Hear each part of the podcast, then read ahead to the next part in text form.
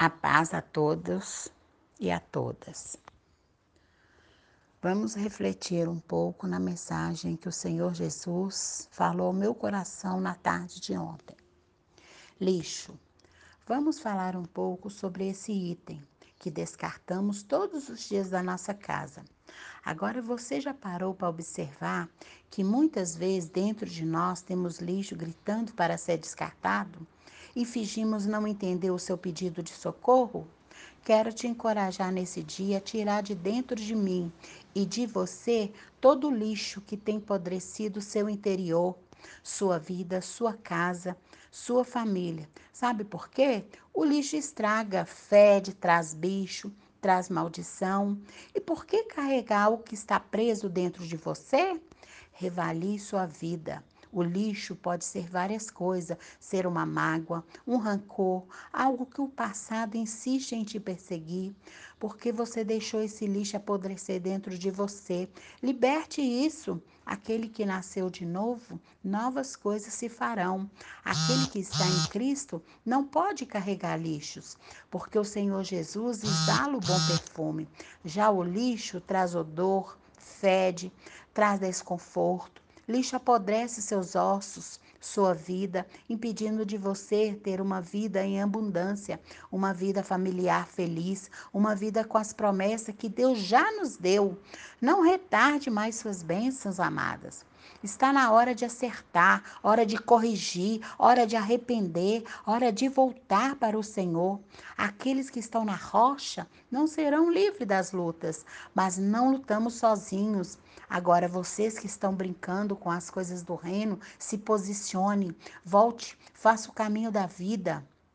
Quanto mais eu e você retardar o tempo ao, para o arrependimento, maior será seu tempo no deserto. Vamos ajuntar numa só igreja, vamos unir num só propósito, buscar o Senhor, se voltar para o Senhor, ter o Senhor como nosso Pai. Não somos órfãos, órfãos.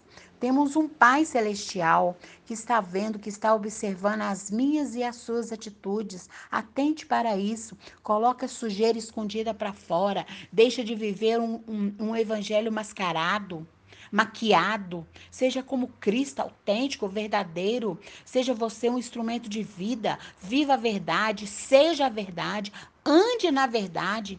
Cristo espera de nós posicionamento. Vamos Ficar paralisado até quando? Até quando vamos ficar paralisado? Oh, queridas, que o Senhor Jesus possa, em nome de Jesus, falar aos nossos corações e que através dessa mensagem que possamos nos posicionar. Em nome de Jesus. Amém. Pois é, então você me deixou com a atrás da orelha, porque só ser crente hoje, cristão, não é o suficiente, né? A gente tem que saber realmente a doutrina da Bíblia para a gente levar o Evangelho e ter a saída certa. Quando alguém que não conhece a Bíblia e tenta espelhar em nós, ou procurar resposta em nós. Isso para mim assim, é, ontem eu não quis responder para não responder errado e de qualquer jeito. E eu vi que isso tem uma profundidade muito forte. Muito forte mesmo, porque é, de ontem para hoje eu estava pesquisando é, e vi que isso tem uma profundidade muito forte e assim é muito importante todo cristão saber realmente os atributos de cada um. É, pelas minhas pesquisas, é, eu não cheguei a uma conclusão, mas cheguei numa resposta. Porque é muito importante eu aprofundar nisso aí para me levar a palavra de Deus para o povo lá fora. Melhor falando, né? E eu estar preparada para desafiar alguém que queira saber mais de Deus, de Jesus e do Espírito Santo, né? Que na verdade é uma é uma unidade, né? e o Espírito Santo é a terceira pessoa da Trindade. E que também, é, pelo que eu percebi, é, é onipotente, onipresente e onis, é eternidade. E onde ele ensina, ele fala, ele guia, ele clama, ele convence, ele regenera a pessoa, ele testifica, ele escolhe obreiro, ele advoga, ele intercede, ele impede, ele entristece, né? E também contende. ele é um, realmente é o que nos convence da palavra de Deus, é algo libertador. É, Jesus é o nosso mediador, né? O único mediador entre nós e Deus. E Deus é simplesmente é, unigênito. Não tem outro Deus a não ser o nosso Deus. É, é, pelo que eu pude ver, Jesus ele é mansidão, ele é autocontrole, ele é humilde. E a gente temos que trazer referências sobre ele. É, Deus, ele é amor, ele é bondade, ele é misericórdia, ele é sabedoria, ele é, ele é justiça, ele é santidade, ele é veracidade, ele é liberdade, né? Que nós temos liberdade de escolha. É, ele também é paz, né? É, e também tem os incomunicáveis, os atributos incomunicáveis, que é a seidade, unidade, imobilidade, imutabilidade. Minha língua hoje não está dobrando. É, ele é intitu, intimitude, ele é onipresença, ele é onipotência, onisciência, ele é soberania. Né? Então nós temos que saber realmente quais são as diferenças, porque isso é importante. Porque igual o Espírito Santo, ele é, além dele ser a terceira pessoa é, da Trindade, ele também é inteligente, ele tem emoções, ele tem vontade própria, é, que, é o que nos convence da palavra de Deus, né? Para nos libertar deste mundo, das garras de Satanás. É, eu não sei se eu concluí sua resposta. Eu não sei se realmente é isso aí que você gostaria. Mas eu quero estar me aprofundando mais nisso aí. Eu gostei de saber e é muito importante para nós cristãos saber esses detalhes. E eu não sabia. É muito rico isso aí para um cristão. Então, é, irmãos, aqui em Provérbios podemos ver que o Senhor deixa a instrução né? Que às vezes nós, seres humanos, falamos assim que é, tinha, é, mulher tem que ter instrução, filho tem que ter instrução, a Bíblia tem, a Bíblia tem. De capa a capa, ela está instruindo nós como devemos andar e como devemos é, instruir nossos filhos também. E às vezes a gente deixa de ler a palavra de Deus, a pregar ela, né? Pregar ela e é onde nós nos perdemos na maldade do homem. Por quê? Porque aqui na Bíblia mesmo fala, aqui em Provérbios mesmo fala que é, o homem, o homem ele não dorme enquanto não consegue fazer o mal, né? É atingir a maldade dele. Então, às vezes, por isso que a gente fala assim que o diabo não dorme porque ele nunca está satisfeito. Ele sempre quer atingir alguém que de, tenha chamado de Deus, né? Que às vezes está tentando ali é, fazer o bem, andar instruído na palavra de Deus, né? É, e também instruir o seu filho como deve andar, né? Porque nós devemos instruir a criança na companhia do seu pai e de sua mãe, para que um dia ele venha ter temor do, do amor de Deus, né? Da, da misericórdia. Tem, a pessoa tem que ter temor. Então, isso começa Deus do berço. Eu acredito que essa instrução aqui que o Senhor deixou aqui escrito para nós nessas escrituras aqui, é para a gente ficar bem atento, porque ele repete várias vezes: meu filho, atenta para as minhas palavras. Inclina os, o ouvido às minhas instruções. Ele repete várias vezes que então nós devemos estar sempre atento mesmo na angústia, no medo, na ansiedade, nas transgressões, a gente tem que estar atento à palavra de Deus. Deus, a, a Bíblia em si, ela vem como um remédio e cura diária. Diária. Você lê a Bíblia aqui, ela é a mesma coisa que Deus estivesse escrevendo para você naquele instante. Né? Então a gente deve estar sempre ligada a essas instruções do Senhor para conosco. Aqui ainda fala assim que eles eles é, eles querem que nós tropeçamos em poucas coisas. Então, é uma brechinha que deixamos aberta, o inimigo entra e faz a, a desgraça dele para a gente tropeçar. E a gente fica caçando, em que que eu tropecei? Em que que eu tropecei?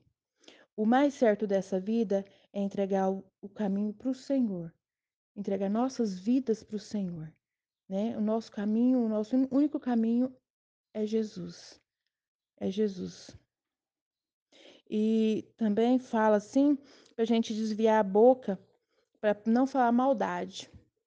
Por mais que às vezes nosso irmão é, nos destila uma maldade, a gente tem que edificar a santidade, é, as bênçãos sobre aquela pessoa. É, um dia desse eu ainda estava falando que é, a gente tem que amar as prostitutas, amar o adversário, né? As pessoas que nos querem mal. É, amar também os ladrões, amar aquelas pessoas que não pensam como nós pensamos, né? Que a única salvação é o Senhor, é no Senhor. Então, a gente ainda tem que amar elas, a gente tem que nos, nos adequar a elas, respeitar a elas. Por quê? Claro, a gente tem que abrir a boca na hora certa, mas a gente tem que amá-las do jeito que elas são, porque é, eu sinto que é o joio no meio do trigo. É, eu demorei a entender isso, mas eu entendi que a salvação não é para todos, é, porque Deus não é invasor. Deus deixou tudo escrito para todos de maneira igual mas não é todos que têm o desempenho de aceitar as instruções do Senhor para conosco. É, tem muitos rebeldes no nosso meio, é o joio no meio do trigo. E eles nos fortalecem, porque quem tira proveito disso é, e não deixa, não, não se deixa levar com eles, é, se fortalece no meio deles. Concorda? É, o trigo ele tem uma raiz é, rasa e o joio é profundo, mas o, profundo, a, o joio é profundo e traz alimento para o trigo, para a raiz do trigo, entendeu? Onde fortalece a raiz do, do trigo. É um pouco do que eu entendi um dia ouvindo um missionário falando, é, entendi que precisamos sim do joio no nosso meio do trigo. E que nós possamos entender cada vez mais o chamado do Senhor, porque se nós seguir a instrução, nós vamos ver que nós aqui nessa terra, nós estamos aqui para pegar as instruções do Pai, não largar e usá-las contra nós mesmos, contra a, as doenças, contra a escuridão, né? Contra todo o mal. Amém? A paz do Senhor. Vou ler aqui em Provérbios 4. Foi a palavra que o Senhor me deu esta manhã, onde fala a instrução para os pais. Filhos, ouve a instrução do Pai e ficai atentos para que alcanceis o entendimento. Não abandoneis o meu ensino, pois eu vos ofereço boa doutrina. Quando eu era criança, vivendo na companhia de meu pai, o único na estima de minha mãe, ele me ensinava e dizia: Que o teu coração conserve as minhas palavras, guarde, guarda a, os meus mandamentos, para que tenhas vidas, tenhas vida. Adquire a sabedoria e o entendimento. Não te esqueça e nem desvie, nem des, te desvies das palavras da minha boca. Não abandones a sabedoria, e ela te guardará. Ama-a, e ela te protegerá. A sabedoria é o principal. Portanto, adquire a sabedoria. Sim, adquire o entendimento com tudo o que possuis. Se a estimares, ela te exaltará. Se a abraçares, ela te honrará. Ela dará à tua cabeça um diadema de graça e te entregará uma coroa de glória. Meu filho, ouve e aceita as minhas palavras, para que se prolonguem os anos da tua vida. Eu te ensinei o caminho da sabedoria e te guiei pelas veredas da justiça. Quando andares, teus passos não se confundirão, e se correrei, correres, não tropeçarás. Apegue, apega-te à instrução e não a. Guarda-a, porque ela é a tua vida. Não sigas a vereda dos ímpios, nem andes pelo caminho dos maus. Não passes por ele, evite-o. Desvia-te dele e passa longe. Pois eles não dormem se não fizerem o mal. Perdem o sono e se não fizerem alguém tropeçar porque comem o pão da maldade e bebem o vinho da violência. Já a vereda dos justos é como a luz da aurora, que vai brilhando cada vez mais, até ficar completamente claro. O caminho dos ímpios é como a escuridão. Tropeçam sem saber onde. Meu filho, atenta para as minhas palavras, inclina os, o ouvido às minhas instruções. Não as percas de vista, guarde-as dentro do coração. Porque são vida para que os para porque são vida para os que as encontram saúde o corpo inteiro. Acima de tudo que se deve guardar, guarda o teu coração, porque dele procedem as fontes da vida. Desvia a maldade da tua boca e fique longe de ti perservicidade dos lábios. Que teus olhos estejam sempre voltados para frente e o teu olhar seja direto. Observa por onde andas e todos os teus caminhos serão seguros. Não te desvies nem para a direita e nem para a esquerda. Desvia os teus passos do mal. Através de uma palavra, e essa palavra ela pode impactar o nosso coração. Quando nós permitimos e abrimos o coração para aquilo que Deus tem a falar. A palavra de Deus é a mensagem revelada. É a vontade de Deus sendo declarada e verbalizada através das Escrituras. E poder chegar aqui para esta noite de ceia, junto com você, como igreja, como irmãos que somos, e nos depararmos com uma palavra como essa que será ministrada ela muito pode nos ajudar. Ela muito pode nos fazer compreender o que verdadeiramente simboliza o reino. Ontem tivemos batismo nas águas. E queremos agradecer por todos os conversos, por todos os novos membros que desceram as águas batismais. Que Deus abençoe todos vocês. Sejam bem-vindos à Igreja Nova de Cristo. Louvado seja nosso Senhor. Irmãos, abra a tua Bíblia no Evangelho de Jesus Cristo, segundo escreveu João, no capítulo de número 5. João, capítulo de número 5, versículo de número 14. João, capítulo 5, verso 14, é a mensagem.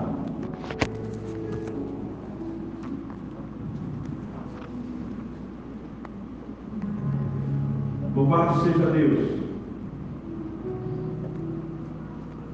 A palavra do Senhor diz assim, João 5,14: Depois Jesus encontrou-o no templo e disse-lhe: Eis que já está são, não peques mais, para que não te suceda alguma coisa pior. Eu repito, Jesus o encontrou no templo. E Jesus disse àquele homem: Eis que já está são, não peques mais, para que não te aconteça alguma coisa pior. Aleluia! Até aqui. A Jerusalém antiga, a Jerusalém nesse período, ela era uma cidade cercada por muros. A palavra de Deus diz que havia uma festa naquela época.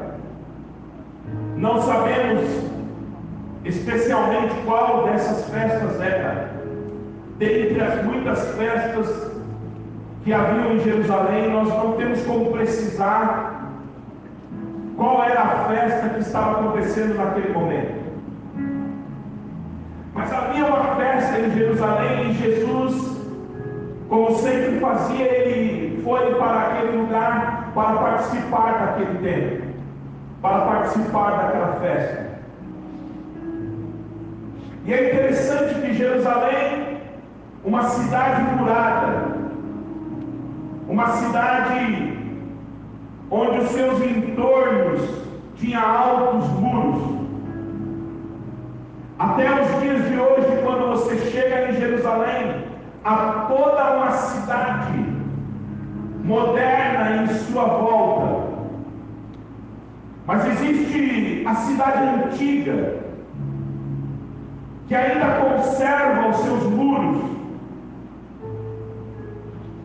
Interessante pensarmos que a cidade de Jerusalém, além de ser murada, ela tinha doze portas. Havia doze portas para entrar na cidade. Você poderia ver pelo lado sul, pelo lado norte,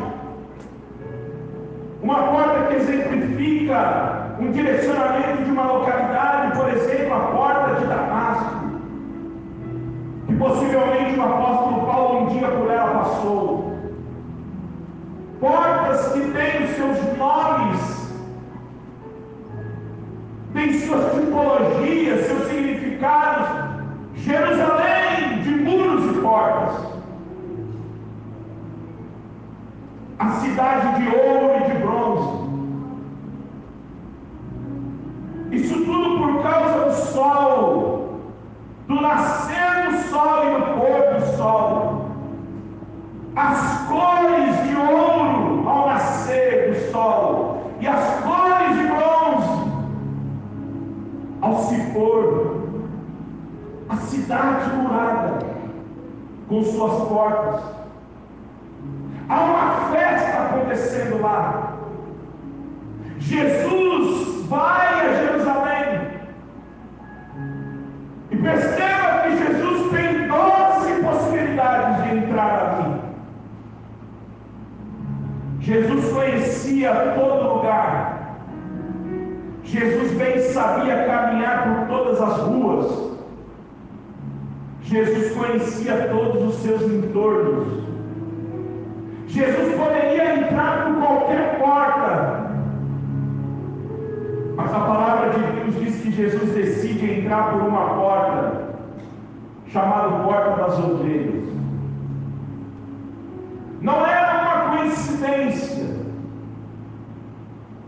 A entrada de Jesus por aquela porta não era um acaso. Aquela porta era com propósito. Porque Jesus, na sua onisciência, onipresença, onipotência, Jesus sabia que em breve algo sobrenatural iria acontecer.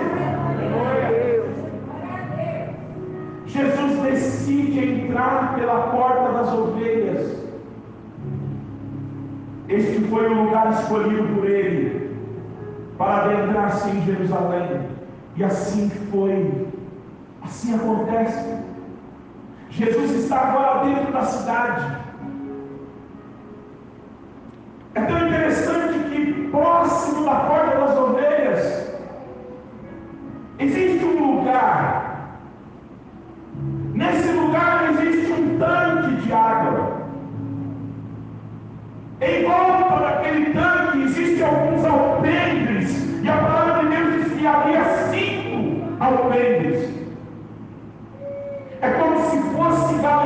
É como se fossem varandas entre as colunas. Aquele lugar chamava-se Betesda. Aquele tanque era um tanque conhecido como tanque de Betesda. E é interessante porque diz a palavra de Deus que naquele lugar se reuniam várias pessoas. Mas não eram pessoas carregavam em si a alegria. Não eram pessoas que carregavam entusiasmo. Não eram pessoas que transportavam felicidade. Porque a palavra de Deus diz que em volta daquele tanque de Betesda, naquelas galerias, naquelas varandas entre os cinco alpendres, havia muitos doentes. Pessoas com todo tipo de doença, cegos, surdos e mudos, homens com suas mãos mirradas, pessoas coxas, paralíticas, pessoas com doenças na pele, talvez com dores de cabeça, pessoas com dores no corpo, talvez em suas colunas, na sua coluna, talvez nos seus rins talvez sobrecarregadas de tumores, talvez com dores nos ossos. O que havia ali era muitos doentes. Havia um ambiente de tristeza, um ambiente de aflição. Talvez se ouvia um gemido. Talvez de tempo em tempo ouvia-se um gemido de dor Talvez alguém gritava as suas dores, sentado à beira daquele tanque. Talvez alguém gemia com as suas mazelas da doença. Talvez alguém compartilhava com outro doente. Eu já não aguento mais.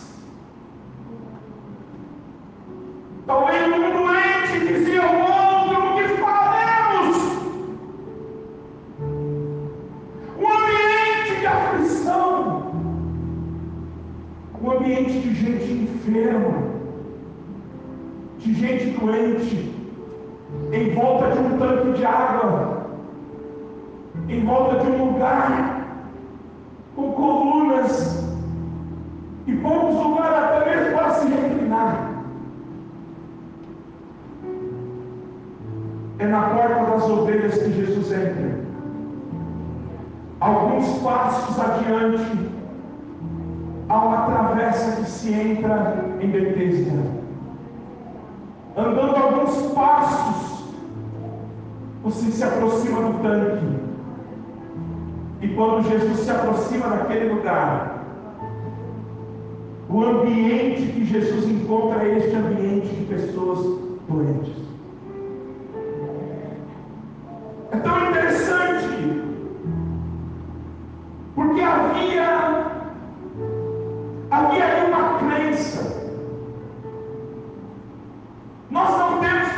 possibilidade de afirmarmos.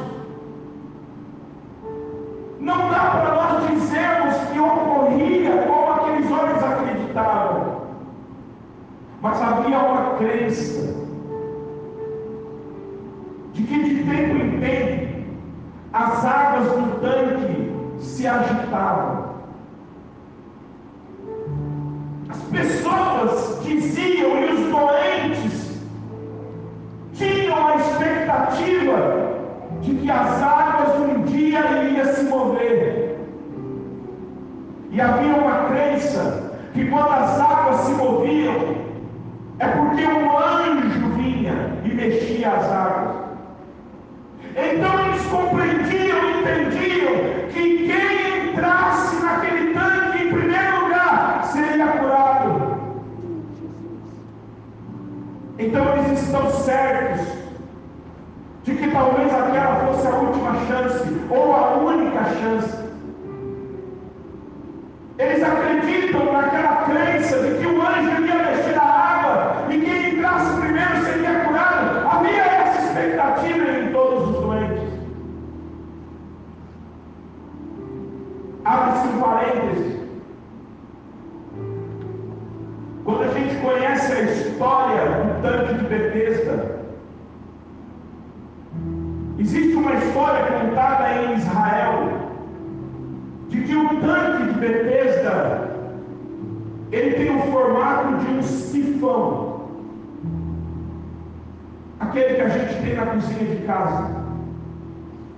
Ele tem o formato de um sifão. Então, possivelmente, possivelmente a água da chuva que caía nas regiões superiores, a água que descia da chuva nas regiões superiores, inclusive pelo subsolo, ela passava por esse sifão, ela passava por esse tanque, e quando a água da chuva que descia das regiões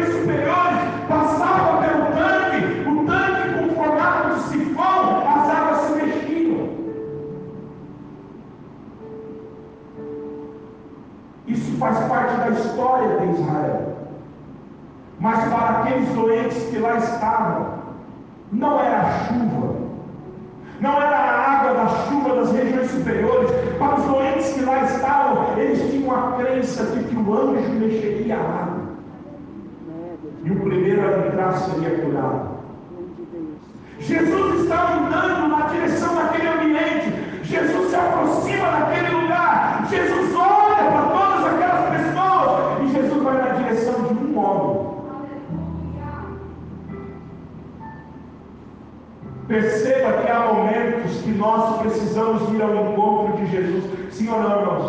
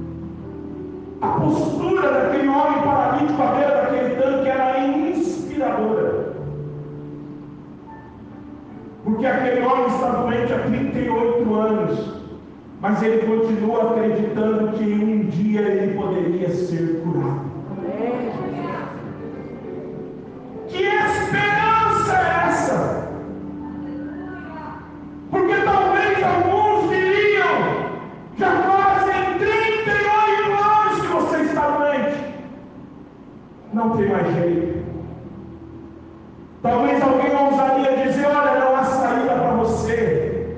38 anos enfermo, desista. Mas aquele homem estava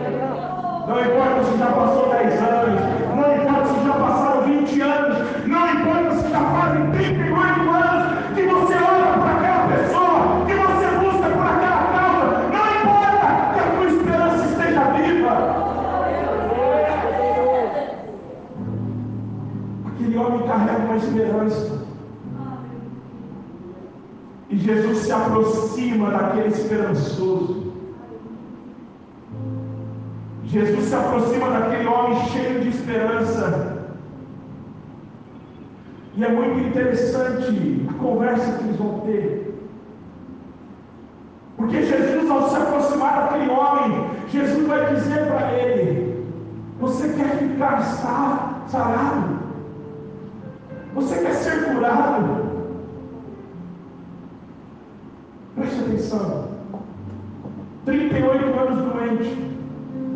À beira de um tanto esperando o movimento das águas. Jesus se aproxima dele e diz: Você quer ficar curado? E ele não responde, quero. Ele não vai que desejava ficar curado. Ele vai responder o que havia dentro da sua alma. E o que havia dentro da alma daquele homem é revelador. Porque a resposta que aquele homem deu para Jesus, ele diz assim: Olha, eu não tenho ninguém aqui próximo é como se ele estivesse dizendo: não há nenhum familiar meu que esteja aqui perto.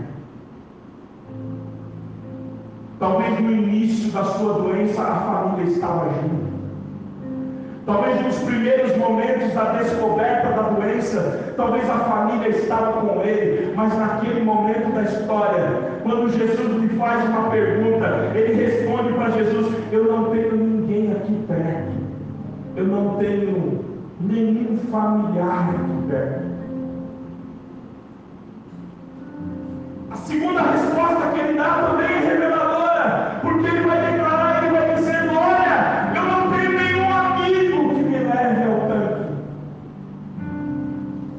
Preste atenção, ele está dizendo: Eu não tenho família por perto, eu não tenho amigo do meu lado. É como se ele estivesse declarando aquilo que havia no mais íntimo da sua alma. Jesus, eu não tenho amigo, eu não tenho família por perto, eu estou sozinho. Às vezes esse é o sentimento de pessoas.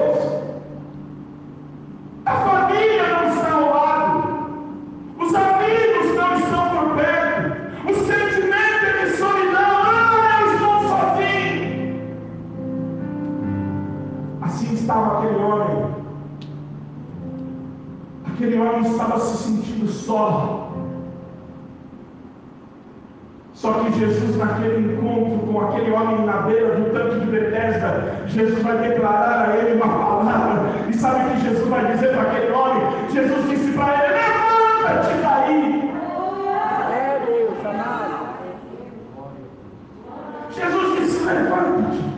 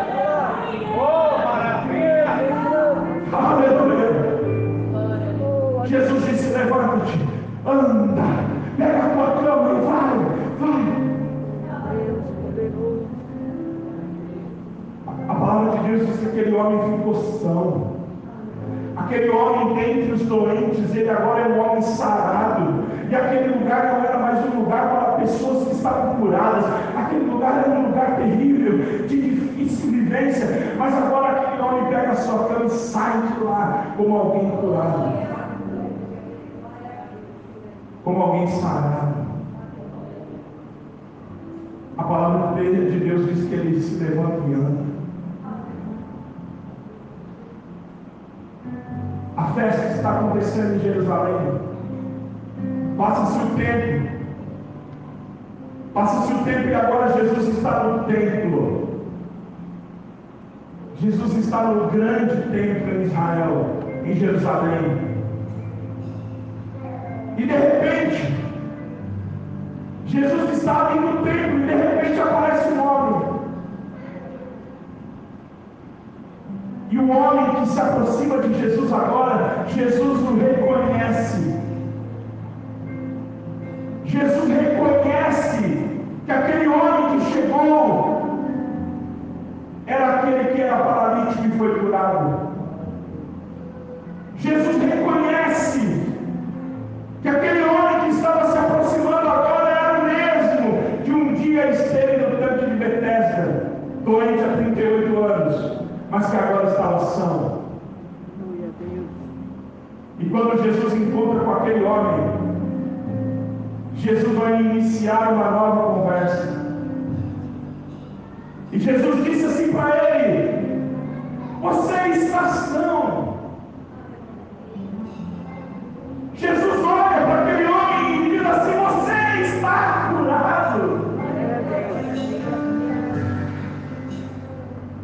Só que Jesus vai liberar uma segunda frase. Jesus disse: Você está curado,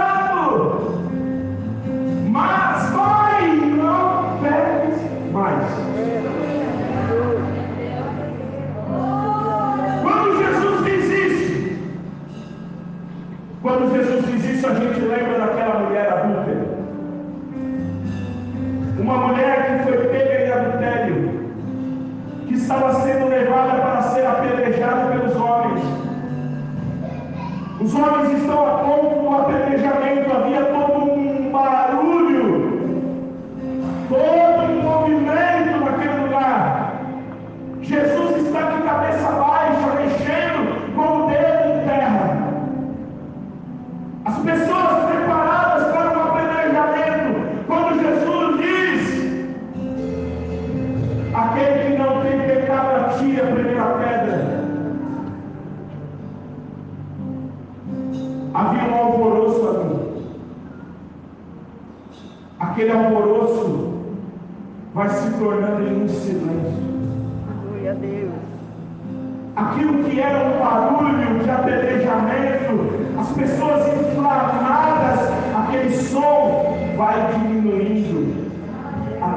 silêncio.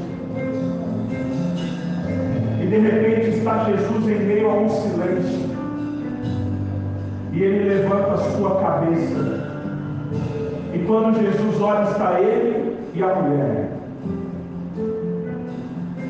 Jesus pergunta para aquela mulher: onde estão os teus acusadores? Se eles não te acusam,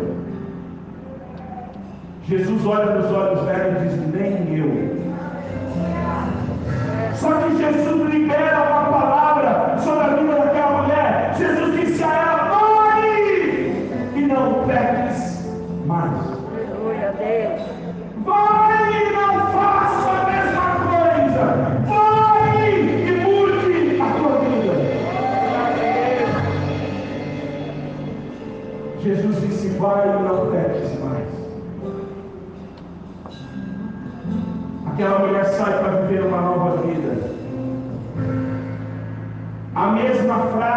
Jesus usou para aquela mulher adúltera é a mesma frase que Jesus está usando para aquele homem curado. Primeira frase: Você está são. Você está curado. Segunda frase: Não peques mais. Mas o mais impactante, o mais impactante é a terceira frase de Jesus. Jesus disse para aquele homem: Vai e não peques mais, para que não te aconteça coisa pior. Quando a gente pensa em pecado, pecado ele é uma ofensa para com Deus. Quando nós pecamos, nós ofendemos Deus. Perceba que nós não gostamos de ofender pessoas que amamos. O marido que ama a esposa, ele não a ofende. A esposa que ama o marido, ela não o ofende. Um pai que ama um filho, uma filha, ele não a ofende. E uma filha ou um filho que ama os seus pais, ele não é ofensivo. O amigo que ama o amigo, ele não lhe ofende. Porque nós temos discernimento de que não devemos ofender quem amamos. Ou deveria ser assim. E se nós dizemos que amamos a Deus, se nós declaramos que amamos a Deus, nós jamais deveríamos pecar, porque quando pecamos, ofendemos a santidade de Deus. O pecado machuca Deus. O pecado ofende aquele que tanto nos ama. Todas as vezes que nós contamos uma mentira, nós estamos ofendendo a Deus. Todas as vezes que alguém tem uma relação sexual sem ser casado,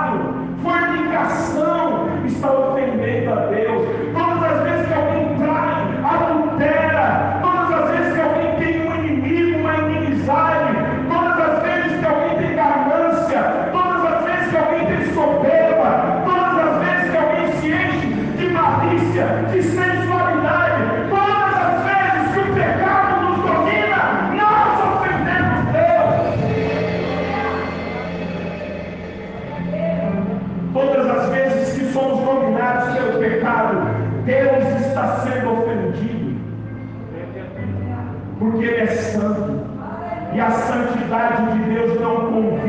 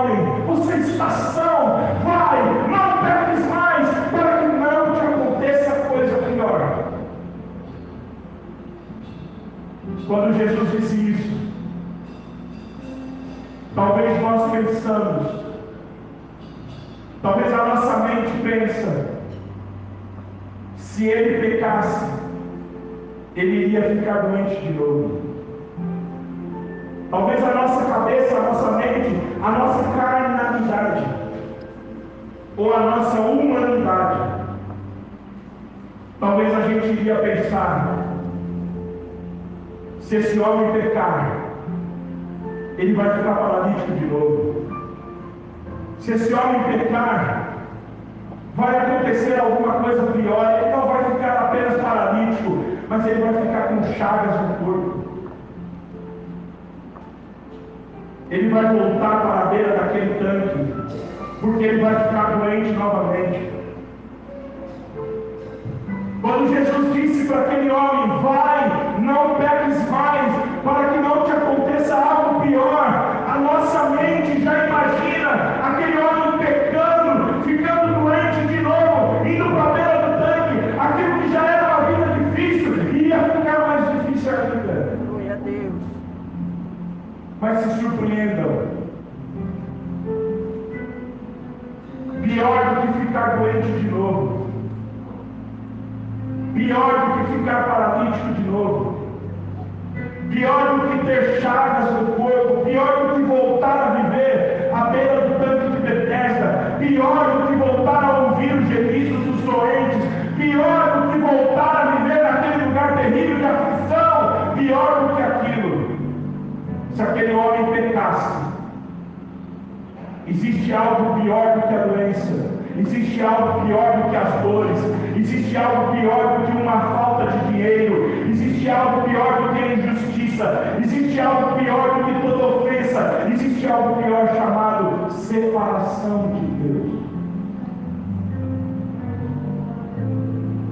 Quando Jesus disse para aquele homem, Vai e não peques mais, para que não te aconteça coisa pior. É como se Jesus estivesse dizendo: Vai, não peques mais, porque se você pecar, você irá se separar de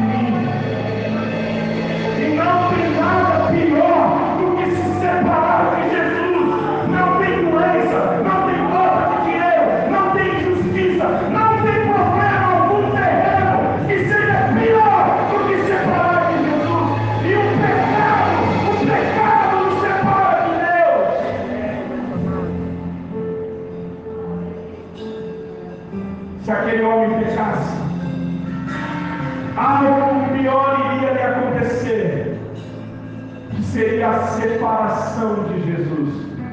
Aquele homem que agora estava perto de Jesus,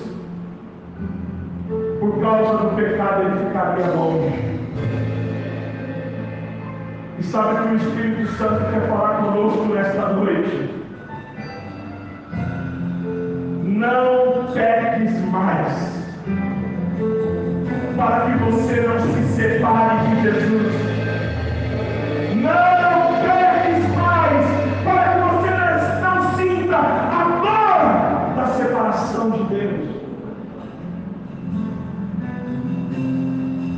ficar doente é ruim, ter falta de dinheiro é ruim, ser injustiçado é ruim, passar por aflições é ruim. Experimentar coisas dolorosas, perdas é ruim, mas pior do que isso é pecar, ofender a Deus e se afastar de Jesus. O pecado nos afasta não existe nada pior do que isso. A frase que aquele homem ouviu talvez seja a frase que nós precisávamos ouvir. Após esse culto, vai e não faça tudo de novo. Após esse culto, vai e não continue numa vida de pecado. Após este culto, vai e não permaneça na prática do pecado para que não te aconteça coisa pior. E a pior coisa que pode acontecer com o homem é se separar de Jesus. E acredite, aquele que se separa de Jesus, ele está caminhando na direção da morte eterna. O que está reservado, o que está reservado para aqueles que se separam de Cristo, é a morte e o inferno. Mas quando nós abandonamos o pecado, nós estamos perto de Jesus. E se estamos perto, perto dele, a palavra de Deus diz que no fim de toda essa história, nós iremos receber uma coroa da vida. E essa coroa é a coroa de vida eterna. E o lugar da nossa eternidade será o céu. Você pode receber essa palavra? O céu é para aqueles que abandonaram o pecado. O céu é para aqueles que estão perto de Deus. E nós podemos escolher nesta Não há nada pior do que se separar de Jesus. Então por isso eu me arrependo do pecado. Eu me arrependo de todos os erros pecaminosos que me afastam do Senhor, que me faz ofender a Deus. E eu me arrependo. E quando nós fazemos isso, a gente se aproxima de Deus em santidade, porque a santidade de Deus se junta à santidade do homem que foi justificado pelo sangue do Cordeiro, que foi justificado pela obra salvífica da cruz. Nós nos aproximamos de Jesus para viver com Ele. Não seja dominado pelo pecado para que não te suceda coisa pior, que é a separação de Deus. E eu convido você para ficar de pé. Comece a falar com o Senhor.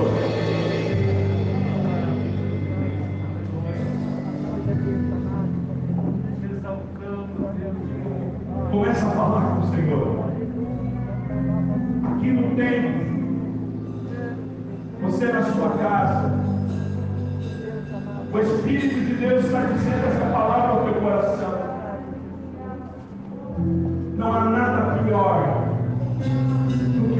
separar de Jesus. Não há nada mais difícil para o homem do que a separação de Deus. O Senhor está te chamando neste momento. O Senhor está te chamando, Abandone.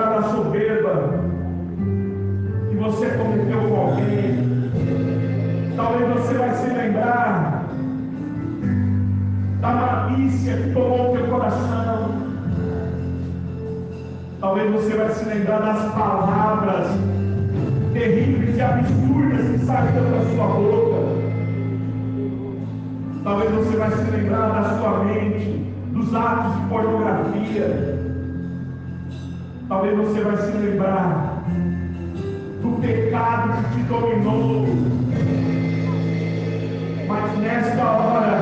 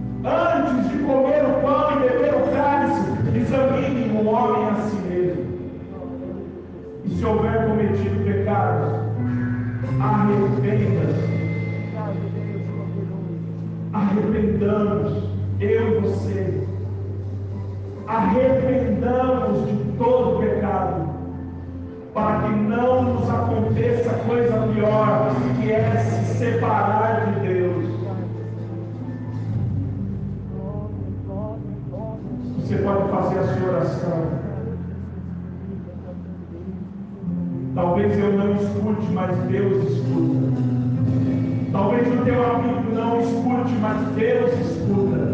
Faça a sua oração. Reconheça onde você tem caído e arrependa.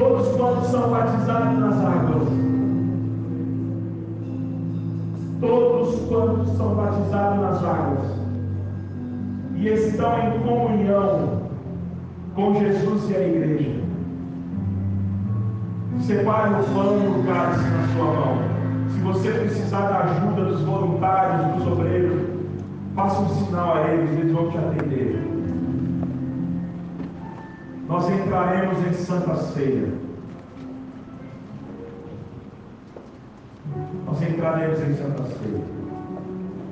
Você que está em casa, nos acompanhando pelo YouTube, nós entendemos que a Santa Ceia, ou a ceia do Senhor, é o ambiente em que a igreja se encontra. Mas talvez você está em casa impossibilitado de participar de uma ceia no ambiente da igreja. Talvez você não esteja no ambiente de igreja por uma impossibilidade. E você que é batizado nas águas e está em comunhão com o Senhor. Se você quiser separar um pedaço de pão, se você quiser separar um suco, para você beber esta ceia e comer esta ceia, ou comer o pão e beber o cálice, você pode fazer isso. Que Deus te ajude e te faça compreender que na oportunidade que você tiver de estar congregado, que você faça isso. Igreja do Senhor, separe neste momento pão e cálice. Para que todos nós, em uma só fé, junto com os nossos irmãos, que desceram as águas do batismo no dia de ontem, que nós possamos ceiar com todos eles e declaramos sejam bem-vindos à Igreja Nova Cristo. Giovana, Lucas, a Vitória, a Gisele, quatro jovens que desceram as águas na noite de ontem. Sejam bem-vindos a esta igreja. Aleluia. Separe o pão e cálice. Eu gostaria que você abrisse o pão. Agradeço os voluntários. Agradeço a igreja pelo cuidado, pelo zelo que tem com os materiais. Isso tudo aqui, irmãos, é feito pelas mãos dos membros da igreja. Estes pães não foram comprados em algum lugar, mas eles foram feitos pela igreja. Colocados nesses saquinhos com tanto zelo pelas mãos da igreja. E todos que participam disso sabem do que eu estou dizendo e rendo aqui a minha gratidão. Segure o pão na sua mão. Aleluia. Feche teus olhos por um minuto. Você pode sentir a graça de Deus. Você percebe, você percebe que Jesus, quando falou com aquele homem, parecia uma ameaça. Mas o que Jesus disse para aquele homem não era uma ameaça, era um conselho.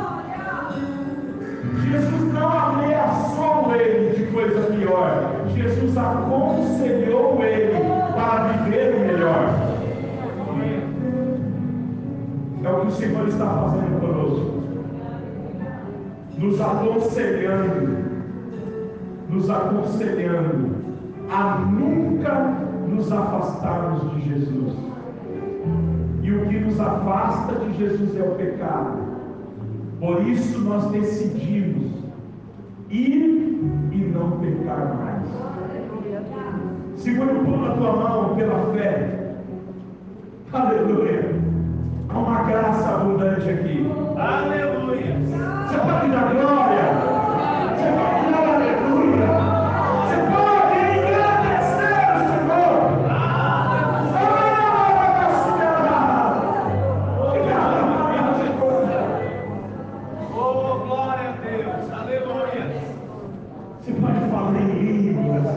Você pode ser batizado com o Espírito Santo.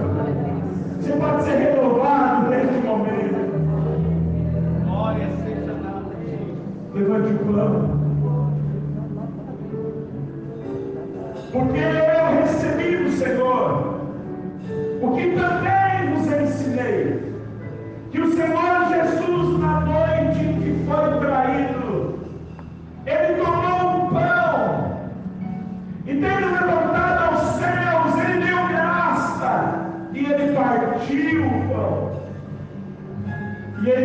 distribuiu aos seus discípulos. E ao distribuir aos seus discípulos, ele disse: Este é o meu corpo, que é partido.